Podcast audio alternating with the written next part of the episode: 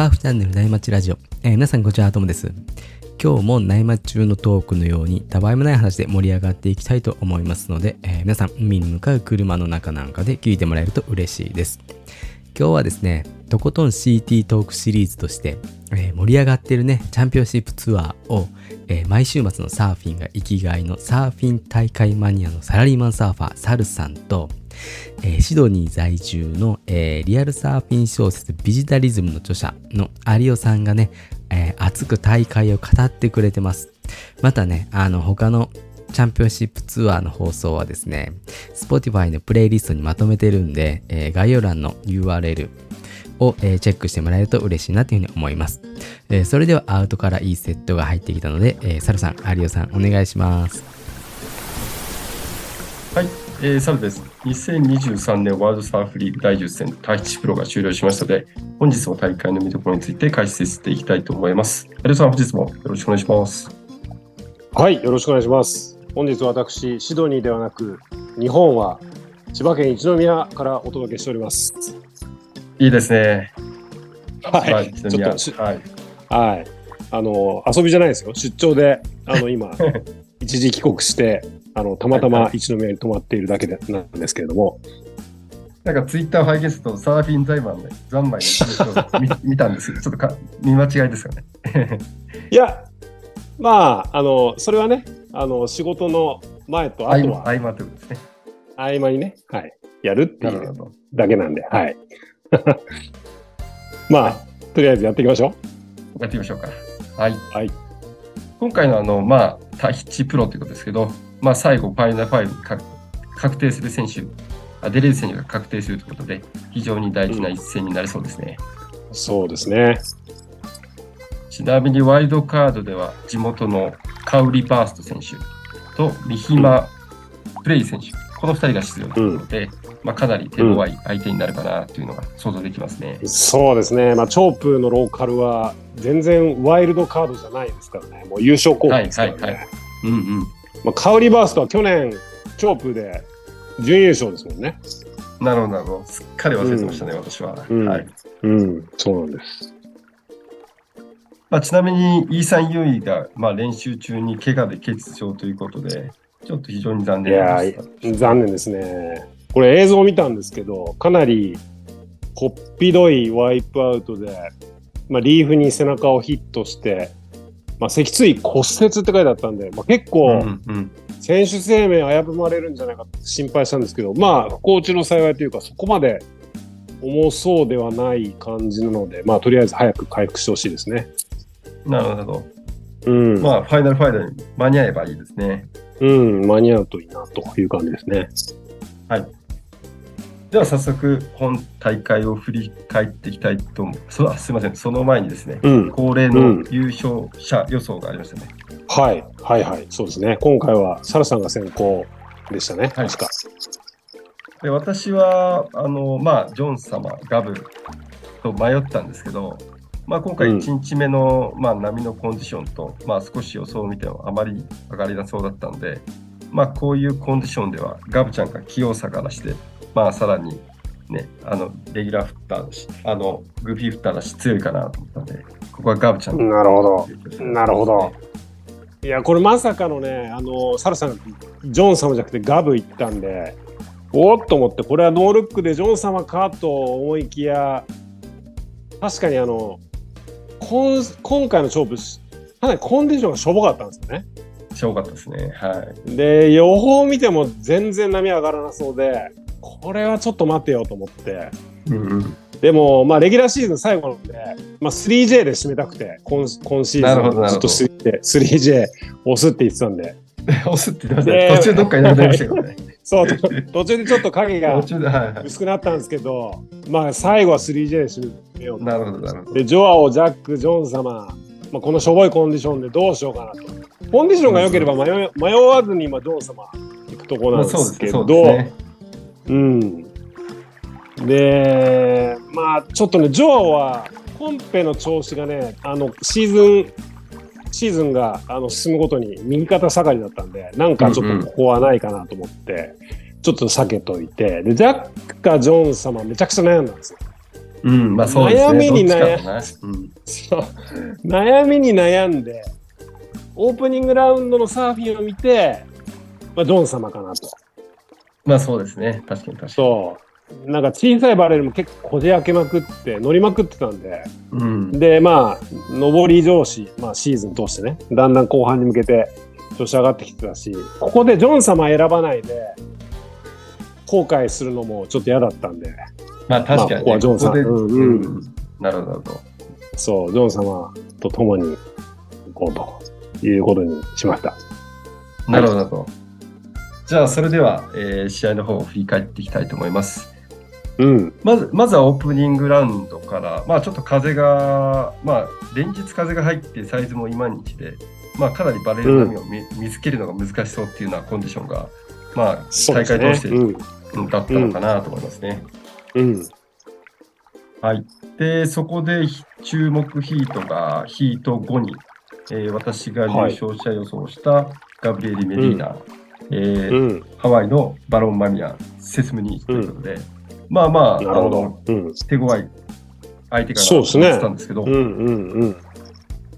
まあ、ここはですね、ガブが開始早々波に乗りまくるということで、まあ、本当に0点台、1点台も多いんですけど、まあ、その中で3本目に、えっと深いバレルを、えっと抜けて8.0。で、うん。その後もどんどん乗って、まあ、また0点、1点台も多いんですけど、まあ、他の選手が全く乗らない中、残り20分で、ガブさんはまた波を見つけて、長いバレルに入って8.1でもう勝負あれということで、まあこの残り20そうですね。分までにもう、まあ2本揃えて、まあほぼスピード勝ちみたいな形で2本揃えてきちゃうっていうのがさすがでしたね。いや、もうね、これはもう、が、もう、ガブの、まあ、お家芸というか、お家芸のストラテジーですね。こう、もう先手必勝で乗りまくるっていう、はい。うん、強いガブっていう感じでしたね。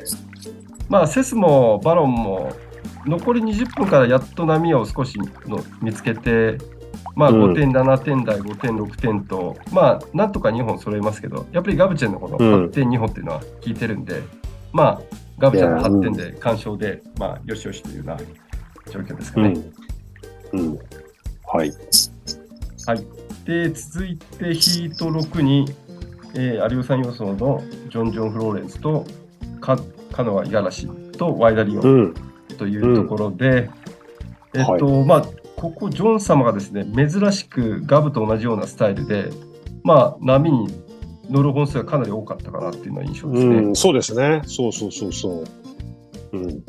で、早々に4点台2本を、まあ、揃えて、まあ、ここはなんかウォーミングアップっていうような感じなんですけど、まあ、うんその後どんどん調子を上げてきて、深い位置からの得意のレイトオフの、レイトテイクオフで同時にバレルに入って、出口がなきなったと思いきや、ホワイトウォーターから無理やり出口を作り出して表す、まあ、姿を現して、これが7.17うん。ね。うん。こじ開け職人ですねこ。じ開け職人ですね。うん。うん。まあその後もジョン様テイクオフして軽くボタムターンからハーフターンをしてまあストールしてバレルに、まあここは長くはないんですけど、結構深い位置にまあ入ってスピッツとともに出てきたのでうん。でその後最後はクローズセクションにまあしっかり当て込めてまあ6.83、はい。まあガブちゃんほどエクセレントはしないものをきっちり7点台に近いものを2本揃えてきたので、まあ、ここでうんもう勝負ありって感じですかね。そうですね。これ、さっきも言いましたけど、これで僕はジョン様、これはいけるとうんうん思って、そう、このコンディションがしょぼくてもいけると。いうことで、選びましたからね。うん。まあ、カノア、ワイダは合計が7.6、ワイダに関しては0.97と、あのちょっと 論外のスコアで、まあ、まあまあまあまあ圧勝ということで、うん。うん。いや、やっぱ全然、こう CT レベルのここまで差が出るのかというぐらい、ねやっぱ、うん、バレルテクがすごかったですね。はい。まあ、うんスタイル的には、このジョン様のリラックスしたスライっていうのは、やっぱりちょっと改めて見るとかっこいいなって思いましたね。いや、バレルの時はもう、やっぱ、絶品になりますね、スタイルが。絶品ですね、やっぱりジョン様。うん。はい。そこで、まあ、日付が変わって、ランドオブ16うん。はい。に移りたいと思います。うん。まあ、この日が一番良かった、そうですね。まだ、まだ、まだ良かった日課の中では。うん。まだ良かった。うん。まだ良かったっていう感じですね。そうそうそううん。うん。で、ここでヒート16、あ、ヒート7にですね、えっ、と、うんクレジットされたのが、ガブ対、またセス・ムニーツということで、また同じはいはいメンツなんですね。うん。で、またここは、えっ、と、初日に変わらず、ガブさんは相変わらず波に乗りまくるという、えーうん。戦法で、まあ、攻めまくりのサーフィンでしたけど、はい。まあ、ここは最初、序盤で小さな小ぶりな高速バレルを抜けて6点。うん。そしてまだ残り25分ある中で、今度今度はセットにしっかり乗って、テイクオフからいきなり深いバレルに入って、まあセスを引きそうなタイミングで、ハイラインでですね、両手を前に上げた、まあ、スピッツともにチューブから出てきて、まあ、ここ、こうんの波で、まあ、波のサイズとバレルの深さもあって、これでまた8点ということで、まあ、またもや前半で2本きっちりと揃えるあたりが、もうガブさん、さすがだった感じですね。ですね。うん。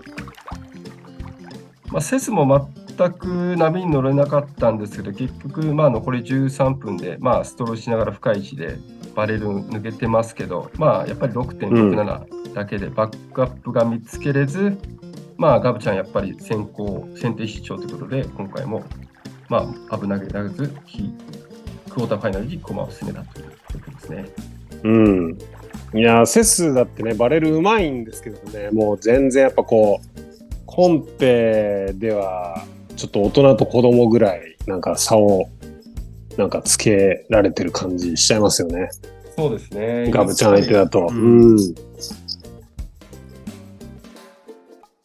はい、続いてヒート8がですね、ジョン様対ワイダリオ選手。まあ、ここでうん。またワイダさん、一応勝ってきたんですね。あーあれね。まあ、えっと、エリミネーションラウンドね、エリミネーションラウンドはいはいはい。勝ってきて、まあ、ヒうん。ートうん。8にクレジットしたんでしたけど、うん。まあ、ジョン様、またもや珍しく波にどんどん乗ってって、1本目から6.3、で、うん。2本目3、3本目には5.14、4本目には7.50と、まあ、点数もどんどんバックアップを上げて揃えていくというような形で、もう、まあ、完全にもうジョンさんはリードの試合で、こまあの試合を進めてたんですけど、うん。まあ、すダメ押しの6本目ってことで、セットの波で、えー深いバレル抜けて8.07。来た来た。来ましたね。や来た、まあもうこれで勝負あったんですけど、まあ最後残り1分で、まあ、まあここがダメ押しですね。すみませんで。でかいセットの波で完璧なレイトテイクオフからバレルに入って、ストールしながらハイラインをスピッツ、スピッツとともに出てきて、これが今大会ハイエストの9.57だ57ということで、うん。そう。うん。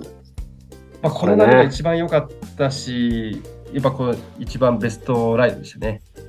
間違いない。この、あの、しょぼいコンディションの中で、唯一、まあ、チョープっぽい、まあ、ライディングだったんじゃないですか？これは。そうですね、そうですね。うん。うん。まあ、やっぱりジョン様強いし、バレルテクは世界一っていうのが、まあ、このライディングを見て、改めてちょっと痛感しましたね。そうですね。もうこれで僕も、よしよしと。うんとりあえず、あの、クォーター残ったんで、一旦ほっとしましたね。そうですね。うん。はい。じゃあ、ここから、まあ、早速、クォーターファイナルも、えー振り返っていくいくということで、選手交代して、私の方が、えーメインで喋っていきますけれども、はい、ます。はい。またここでクォーターファイナルで日付が変わるんですけれども、またね、あの、サイズがちょっと下がっちゃって、風もさらに入った、まあ難しい。一番、多分ファイナルデーなんだけれども、この3日間の中で一番ひどいコンディションだったんじゃないでしょうかと。んんそうですね。いうところですね。はい、そんな中、えーまずヒート1にクレジットされていたのが、えーローカルのワイルドカード、カオリバストと、えーレオナルド・フュラフュアラバンティと。はい。いうことで、先ほども言いましたけども、カウリは昨年の準優勝と、えーうん。危険すぎる地元のね、えーワイルドカードということで、ただ一方、レオ様もここまで絶好調という感じなので、どうなるのかなと思っていましたと。で、コンディション的にやっぱり、まあ、ガブとか見ててもそうなんですけど、グーフィーフッターの方が、あのー合ってる感じ、ねうんだと思ったんですよね。やっぱ波が小さくて速いから。はいだからはあのチョーチョープが本領発揮すると、なんかライトハンダーの方が見栄えが、ライトハンダーじゃない、えっと、んレギュラーフッターの方が見栄えがするっていうかね、あの、バックバックハンドバレルの方がい。はい。見栄えがする感じするんですけど、ちょっとちっちゃくて速い波だとね、どうしてもグーフィーフッター有利という感じだと思ったんですけど、このヒートでは、レオ様がこの日の中では一番いい波を多分ね、見つけて、7.5と7.6っていうグッドスコアを2本揃えて、えー昨年の準優勝者、カウリバーストを抑えて、えー勝つということで、えーままさに絶好調だなという感じでしたね。そうですね。ちょっと予想外の展開でこのまま行くかなと思ったんですけど、うんレオ様、うん。抑えたって感じ。レオ様、あそう、レオ様、ね、セミ、ここへ来てセミファイナルまで、えー行きましたからね。うんまあ結構今年順調ですよね。やっと、まあ、ね花咲いたというか、そうそうそうそう、苦労人ですからね。うん、黒にですね。落ちたり、はい。そう、Q、QS 落ちたりしまくってたけど、うんう。ん。よかったよかったというところで、じゃあ続いてヒート2えーを見ていきたいんですけれども、えっ、と、ヒート2にクレジットされていたのが、ヤゴドラえもん、そして、ジャック・ロボというですね、えーボルコム仲良し対決と。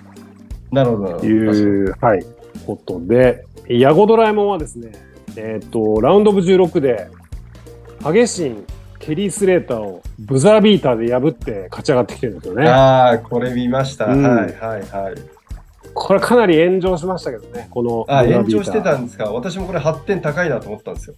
そう。確かにニードが7点後半だったんですよね。7点台後半。うんうんうんうん7.7とか7.8ぐらいの、はいえっとニードスコアで、で、まあ、ビブザービーターといつ、まあ、1分切ったぐらいかな、乗ったのが。はいはいはい。で、乗って、まあ、確かに長かったんですよ。ロングバレルではあったうんのかな？うん。うん波のサイズ的にどうなのっていう感じで、で、そういろいろこう炎上したコメントの中で面白かったのは、なんか、最も6.5な8だ、みたいな。6点、8点の、今までのこう8点をつけられた波の中で最も6.5だよっていう。6.5の ,5 のような波だったっていうなるほど。コメントが、はい、あったりして、ちょっとだいぶ炎上はしていたんですが、まあ、とりあえずね、あの、ケイスレターを、まあ、いう、密かに優勝候補か、かもと言われていた、勝てるかもしれないと言われていたケリースレーターを抑えて、えー勝ち上がってきたんですけれども、まあ、今回は、えーまあ、ジャック・ロボという手強い相手ということで、はどうなるかなと思ったんですが、まずロロボがですね、まあ、手堅く6点台2本揃えてきてですね、逆にヤゴドラえもんはこのヒート、あの、クォーターファイナルで全然波に乗れなくて、そうですね。そう、もう、うん、これももうロボの余裕がちな感じの、うんうん。うん展開で、まあ残り30秒ぐらいかな。2度8.93っていうもうかなりこのコンディションだともう奇跡に近い、えー奇跡が起こらないと勝てないだろうっていうぐらいの2度スコアをまあ強いられてたんですけど、ヤゴドラえもんがね。はい。で、そこでヤヤゴドラえもんがテイクオフした波が、まあサイズもまあそこそこあって、ちゃんとバレルになってくれて、まあでも距離が短いバレルなんで、うんこのままだと絶対逆転しない、できないっていう感じだったので、まあエンドセクションの、まあめちゃくちゃ浅いところで、受けコプターを装着して、ヤゴ来ましたね。ドラえもんが。はいはいうん。で、ローテーションも完璧。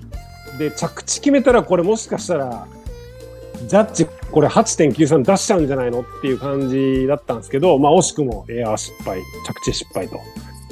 いうことで、ここはジャック・ロビンソンの勝ちになりましたと。うん、惜しかったですいうね、これは。はい。うん。なんかコーチが誰かも拍手してましたよね。だ誰なんだっけ、うんだなんか拍手してましたよね。見てた、多分ちあヤゴドラえもん側の人が、なんか、ああ、マジですか？うん。ああ、よよくやったみたいな。よくやったみたいあなまあまあまあ。うん、失敗したけど。失敗したけどね。うんまあ、あそこ、激朝ですか？はいはい。うん、着地失敗した後、立ち上がったら、まあ、すねぐらいしか推進ないですね。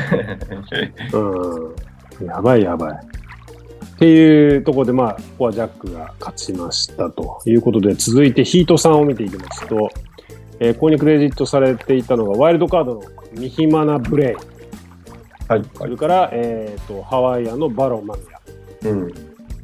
うん、ということで、このヒートはバロン・マミヤが5点台を、まあ、手堅く2本揃えて、まあ、ちょっとこうどんなバレルかもちょっとあんま覚えてないんですけど、まあ、とりあえず5点台2本揃えて、はいで一方、ローカルボーイのブレイは、まあ、ここまで頑張ってきたんですけど、全然いいところを見せられずに、うん。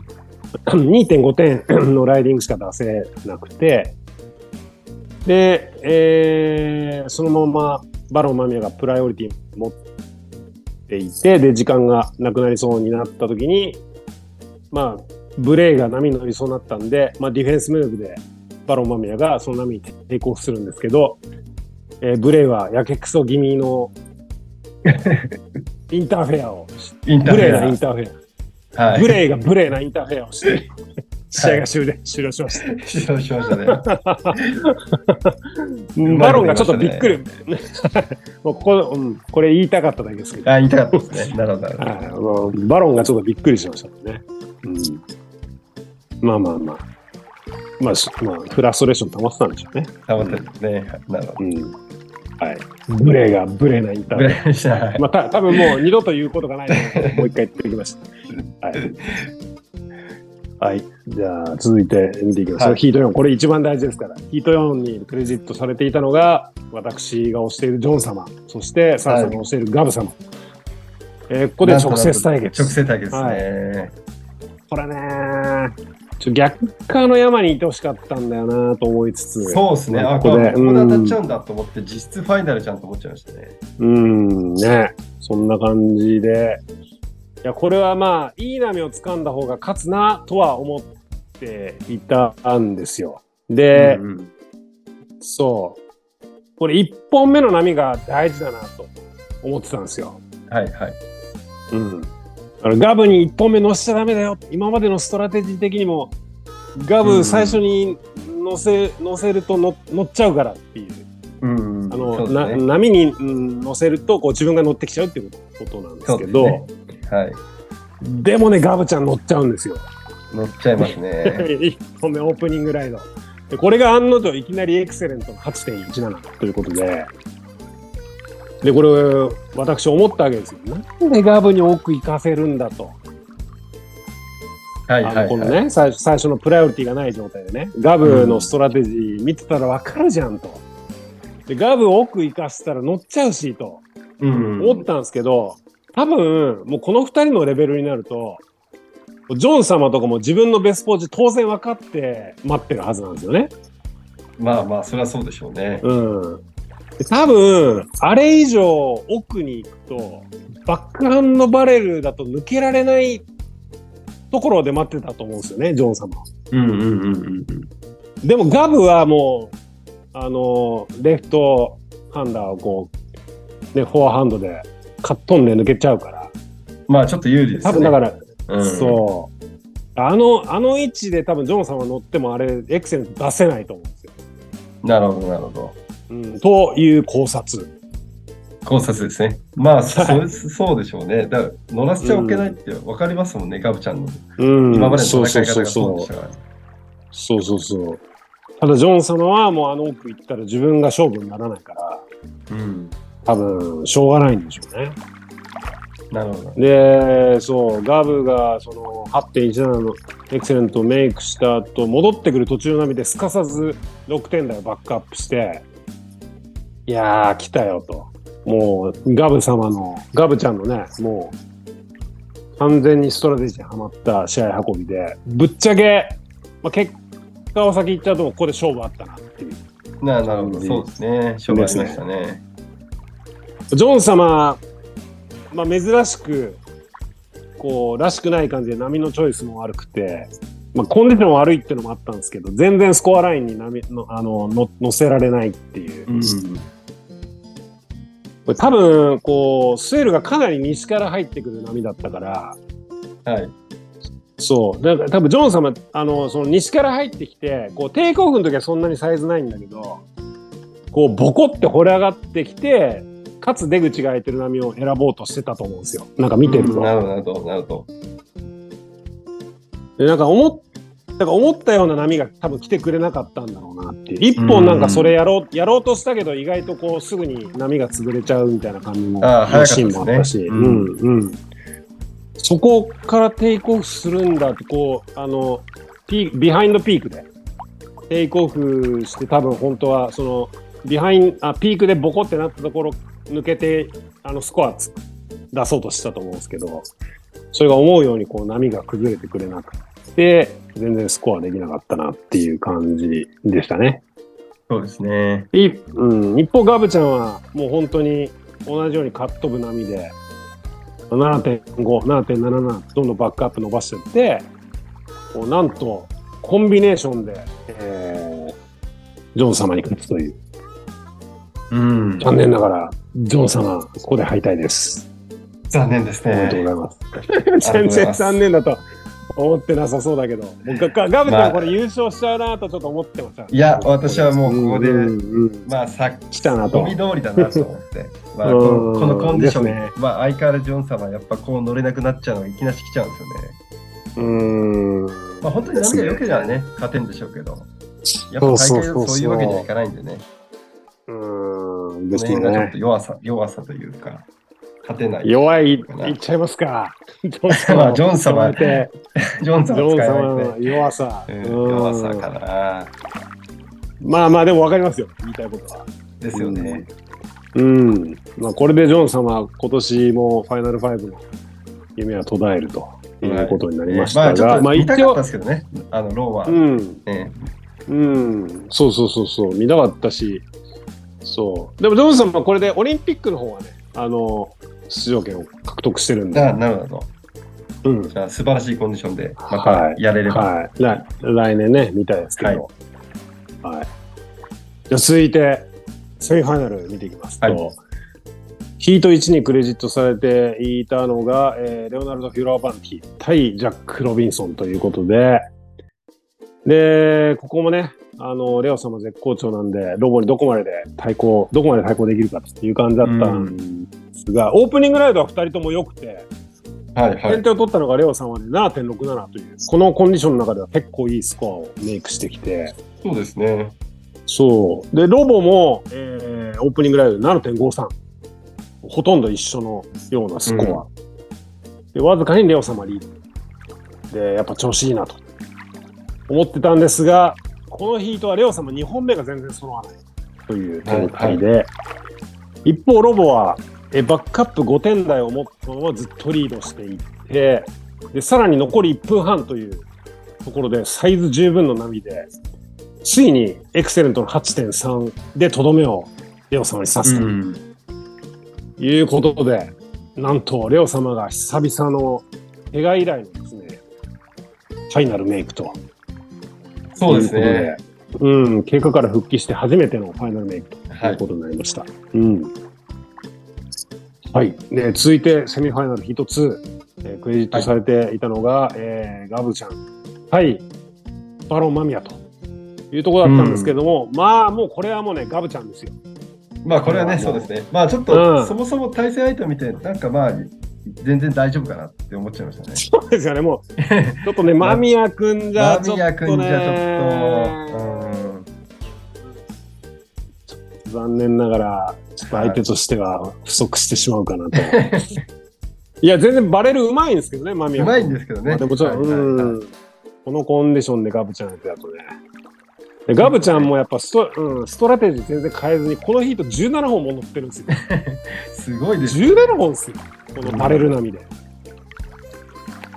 そのうち、もうものすごい早い段階で深いバレル抜けて、もうすごい狭い出口から、もう誰もが潰されたなと思った瞬間出てくるやつで、はい。9点までメイクしますからね。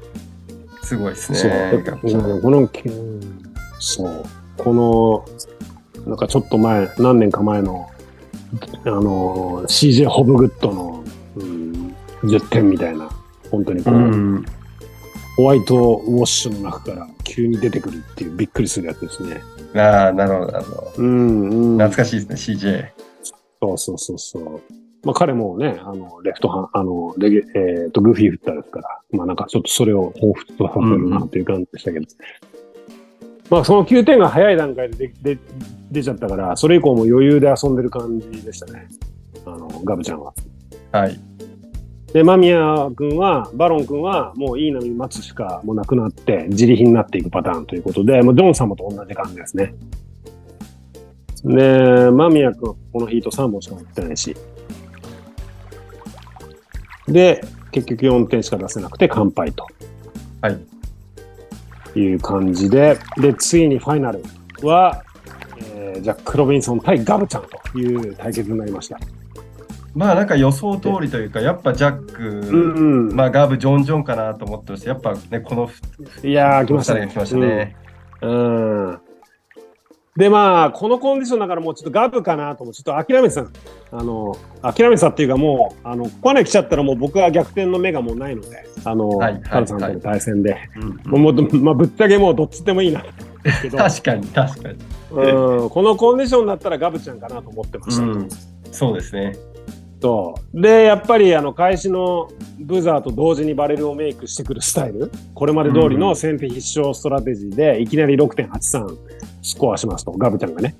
はいはい。で、えープライオリティがない状態でインサイトで乗りまくるっていう。これも、えー今まで通り。うん。で、えー3本目だから3本目か4本目でこうテイクオフの後やっぱこうボコッと盛り上がってくるサイズがでかくなるはい。バレルを抜けて、は8.17のエクセレントまでメイクしてくると。はい。そう、プライオリティがない状態なんですね。8.17メイクしてって。うん。いや、もうこれでガーブちゃんだわ。この時点でまだジャック・ロビンソンはノーライド。うん。うん。で、この直後にこう長いバレル乗る、こう抜けてくるかなっていうところも惜しくも潰されて、そう、あの、これ抜けてたらまた展開違ってたかもっていうのが、あのーなんだろう、これ、これあの、ガブちゃんね。ガブちゃんが、はい。あの、長いバレル抜けてもう一本エクセレント作れそうだったのが、まあ、潰されてて、でこれ抜けてきたら、そうそううそう、うん。またジャックに対するこうプレッシャーがかかったかなと思ったんですけど、まあ、あのそうはならなかったという感じで、ジャックのファーストライドが、まあ、29分かな。えっ、と、はい、残り29分で、やっと乗ったんですけど、まあ、これがちゃんと順番にね、こう波が順番に割れて崩れていく波で、あのージャックのテクテクニックでバレルタイムを伸ばすライディングで、まずは7.83っていう、まあ、エクセレントでは届かずとも、あのーはい戦線復帰という感じで、えーここからどうなるかという感じだったんですけども、ここからは2人ともいい波をじっくり選んでいく展開になりますと。うん。で、両者なかなかスコアを上書きできないという状況で、で、ガブちゃんちょっとフラストレーションがたまり気味に仕方なくこう、エンドセクションでアリウープやったりとか。まあ、なんか、ジャックがこう、7.83をメイクしてきたことで、初めてこの大会でガブちゃんがプレッシャーを感じているような状況になったかなっていう風な、なんか逆にね、そうですね。うん、雰囲気をちょっと見てましたね。はい。うん、なんかリードしてるのに、なんかちょっとこう、プレッシャー感じて、ちょっとイライラしてる感じが僕は見受けられたかなと。はい。で、その、その後はずっとプライオリティを持ってるジャックが、あのーベスポジ、そのレギレギュラー振ったのでベスポジにいるんですけど、もうそこからだいぶ奥に陣乗って、スキアラはロングバレル抜けてやろうって感じで、えガブちゃん待ってましたと。だからね、うねりが東からと西からに分かれてて、うん。ガブちゃんなんか東、もう左の方、画面に向かって左側の方から来るうねりが、まあ、西からのうねりにぶつかって、ロングバレルになるやつをなんか狙ってるみたいな。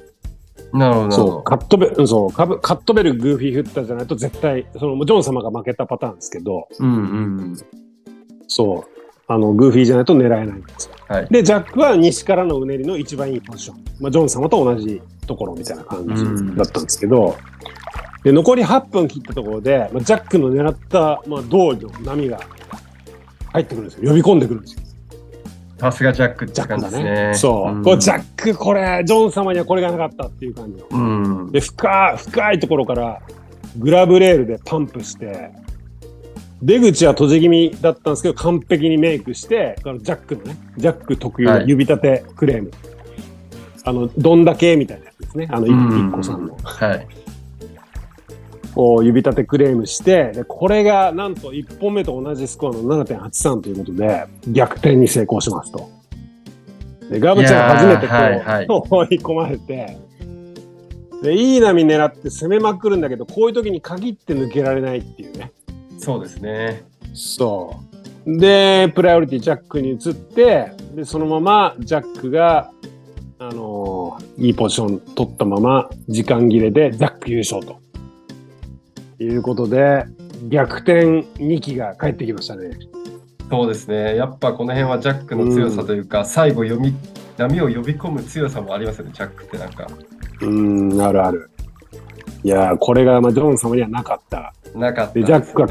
そう怪我するまではジャックがこんな感じで何回も優勝してたんですけど、優勝してましたねうんいやー戻ってきたなと。戻ってきたですね。いやー、3J そっちだったかっていう。なるほど、なるほど。確かにね。そそう、そういえば今年僕 3J を押すって言って、ジャックを押したこと一回もなかったんで、間違ってたわ、最後の最後で失敗して、はいと。はい、失敗してしまい、そして、はい現在の順位、まず CT サーファー見ていくと、1位がフィリペ・トレード、うん、2位が、2位がグリフィンかな。2位が多分グリフィン2位グリフィンですね。グリフィンですね。うんはい。で、3位がイーサン。で、ん4位が、ここになんとジョアゴが4位で、うん、残ってましたね。。残ってたん確定して。ここで来る起点なんだ。うんで、最後5位、なんとジャックかガブか、まあ、ジョン様で争ったけど、最後優勝したジャックがファイナル5確定ということで、おー素晴らしい。素晴らしいですね。うんまあ、前回に続き、去年とメンバー同じね、フィリペ、イーさん、ジャックが去年もファイナルはい5はいはいはい確定で、まあ、今回グリフィンとジョアゴが初ファイナル5ということで、ですね、ですね。うん、なるほど。うん、楽しみですね、これは。はい。でそして？て我々の気になる順位なんですけど、はい。まあ、今回、えっと、私が、えーガブということで、えー、7800ポイントを獲得したので、合計うん6135ポイント。